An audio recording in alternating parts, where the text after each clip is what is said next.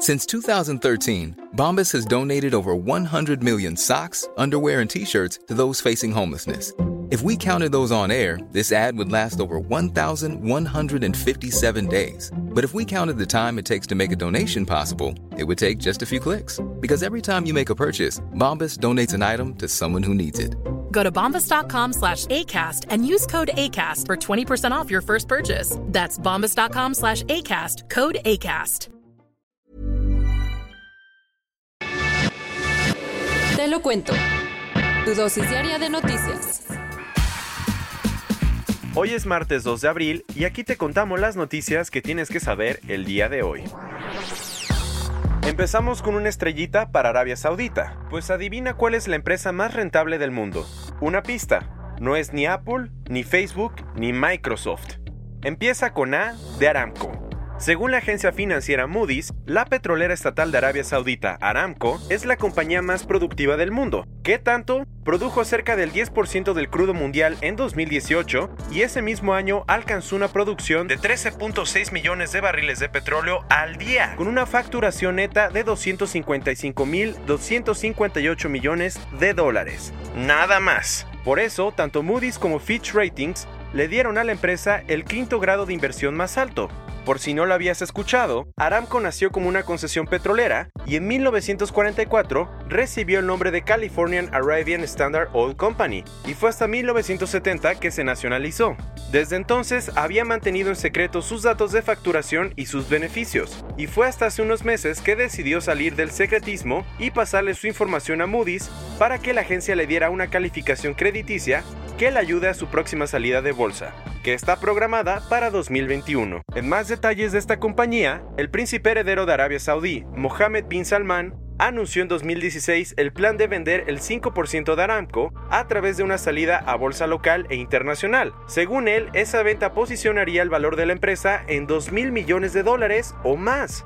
Órale. Aunque algunos expertos independientes dijeron que Salman exageró un poco, la petrolera sí planea vender bonos de casi 10 mil millones de dólares en su primera salida en busca de financiación en mercados internacionales. Además, la venta es súper importante, pues va a servir para que Arabia Saudita pueda reestructurar su economía y reducir su dependencia de los ingresos del petróleo.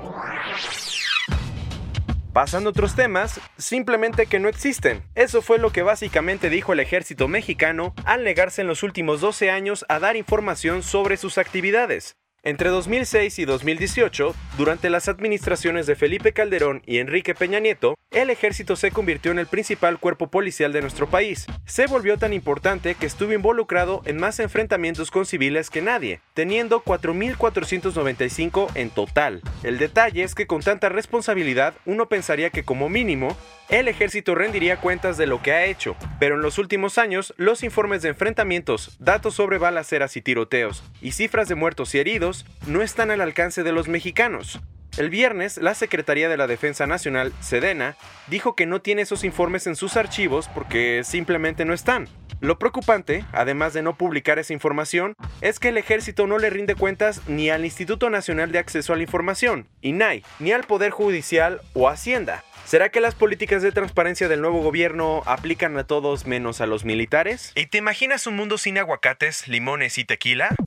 Eso sería Estados Unidos y Donald Trump cumple su promesa de cerrar la frontera que comparte con México. Parece que el presidente estadounidense no tiene otro tema de conversación más que su frontera sur. Trump dijo por enésima vez que había una muy buena probabilidad de que esta semana cierre el paso a Estados Unidos si México no frena a los migrantes que tratan de llegar ahí.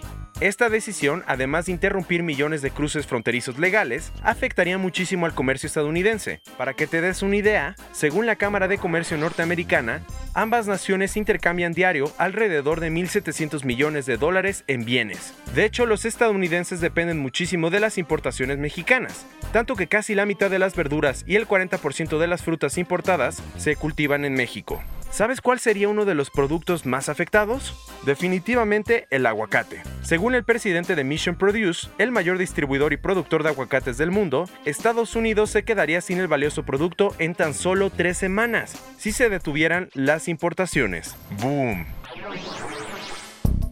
Llegando otros cuentos, después de cinco años de impulsar lo mejor del cine iberoamericano, los premios Fénix llegaron a su fin. Este lunes, Cinema 23, la asociación que organiza el festival, explicó en un comunicado que se va a cancelar por falta de apoyo financiero del gobierno mexicano. Uy, acuérdate que Andrés Manuel López Obrador anunció hace unas semanas que iba a reducir el presupuesto para proyectos de la sociedad civil como parte de su plan de austeridad y su lucha contra la corrupción. Al parecer, los premios Fénix son la última consecuencia de esta polémica decisión. Y ups, Parece que Interjet no es la única aerolínea en problemas. Ayer la Comisión Federal de Competencia Económica, COFESE, sancionó a Aeroméxico y Mexicana de Aviación con 88.2 millones de pesos. ¿Qué qué? Resulta que las aerolíneas fijaron el precio de algunas de sus rutas pactando con terceros los precios mínimos de sus servicios. O sea, hicieron lo que les convenía a todos. Según la COFESE, esa práctica con muchísimas irregularidades afectó a más de 3 millones y medio de pasajeros entre 2008 y 2010.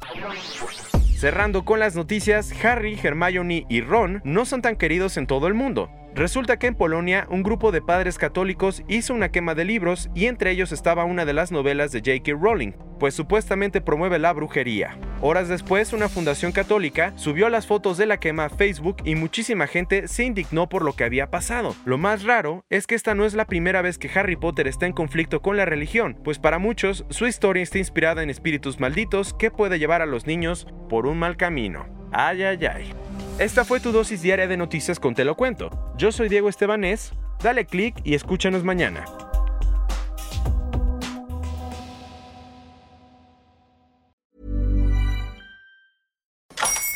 Hola, buenos días, mi pana. Buenos días, bienvenido a Sherwin Williams. ¡Ey! ¿Qué onda, compadre? ¿Qué onda? Ya tengo lista la pintura que ordenaste en el ProPlus app. Con más de 6.000 representantes en nuestras tiendas listos para atenderte en tu idioma y beneficios para contratistas que encontrarás en aliadopro.com. En Sherwin Williams somos el aliado del PRO.